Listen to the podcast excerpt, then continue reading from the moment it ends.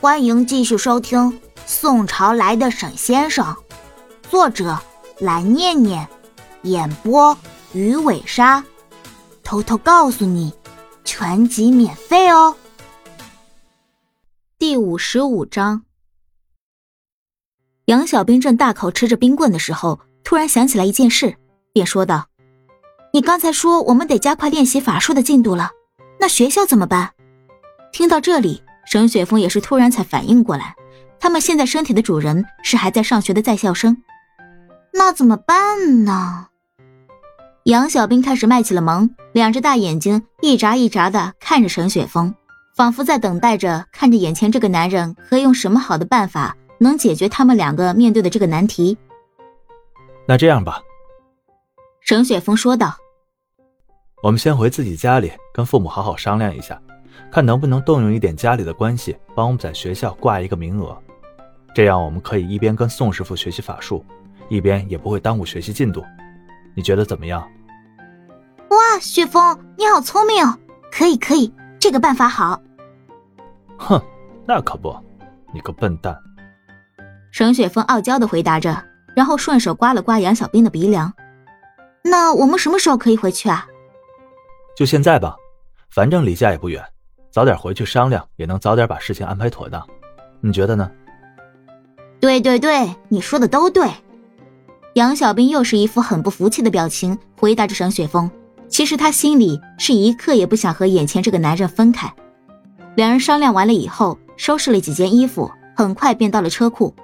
沈雪峰打算先送杨小兵回家，因为现在的家距离他的家更近，而且看到他回家以后，自己也可以更放心些。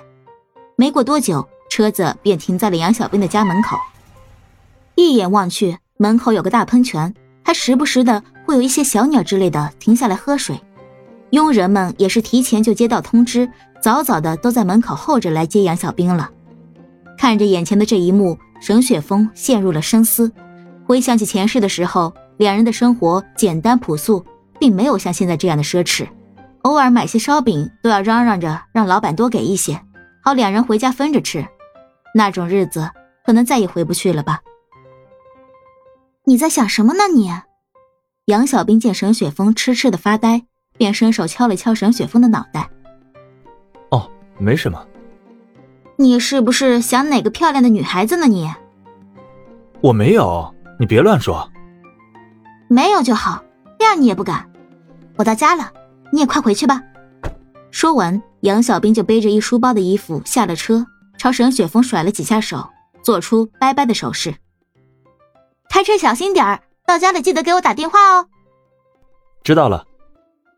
沈雪峰摇下车窗，跟杨小兵说完再见后，就准备驱车回自己家。沈雪峰一个人悠闲的开着车朝自己家的方向驶去。他已经很久没有这样一个人独自的想过一些事情了。回想起这么多年来前世今生。他对杨小兵有太多的对不起。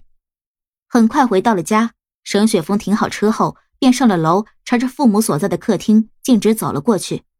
母亲此时正在看着电视，看到沈雪峰回家，顿时开心的站了起来，拉住了他的手说：“哎呦，雪峰，你回来了。”沈雪峰牵着母亲的手，顺势坐了下来，寒暄了几句之后，便说出了自己的想法：“爸妈。”这次回家，我有点事儿想麻烦你们。哼，我就知道，你一回来肯定就有事。父亲依旧是严肃的态度，不过沈雪峰也没有太在意，毕竟他已经经历太多了，他很珍惜眼前的这个父亲。你凶什么？儿子难得回来一次，你还凶？雪峰，你别理你爸，你继续说。妈。我想挂毒，挂毒。嗯，对，我跟小兵有一些事情要去处理，这段时间可能不能去学校了。你们俩遇到什么事儿了啊？怎么不跟爸妈说呀？没事儿，一点小事儿，就只要麻烦你们帮我去办个挂毒就行了，剩下的你们不用担心。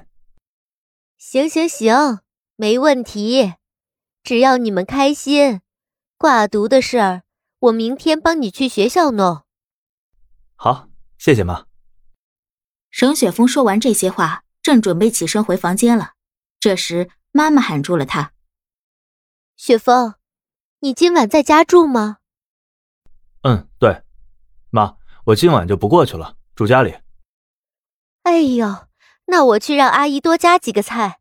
我们一家人好久都没在一起吃饭了，今晚你可要多吃一些。”“好，谢谢妈。”沈雪峰说完，便回了房间。躺在床上，想到的第一件事情便是拨通了手机里那个笨猪的号码。毕竟他都叮嘱了，回家一定要先给他打电话，免得让他担心。电话打了好一会儿，杨小兵才接。通话第一秒钟，便传来了杨小兵问责的声音：“你怎么回事呀？怎么这么久才给我打电话？你知不知道我担心死了？”哎呀，我的小祖宗，这不得和我爸妈先寒暄几句吗？你看。我回房间之后，第一件事就给你打电话了。哼，算你还识相！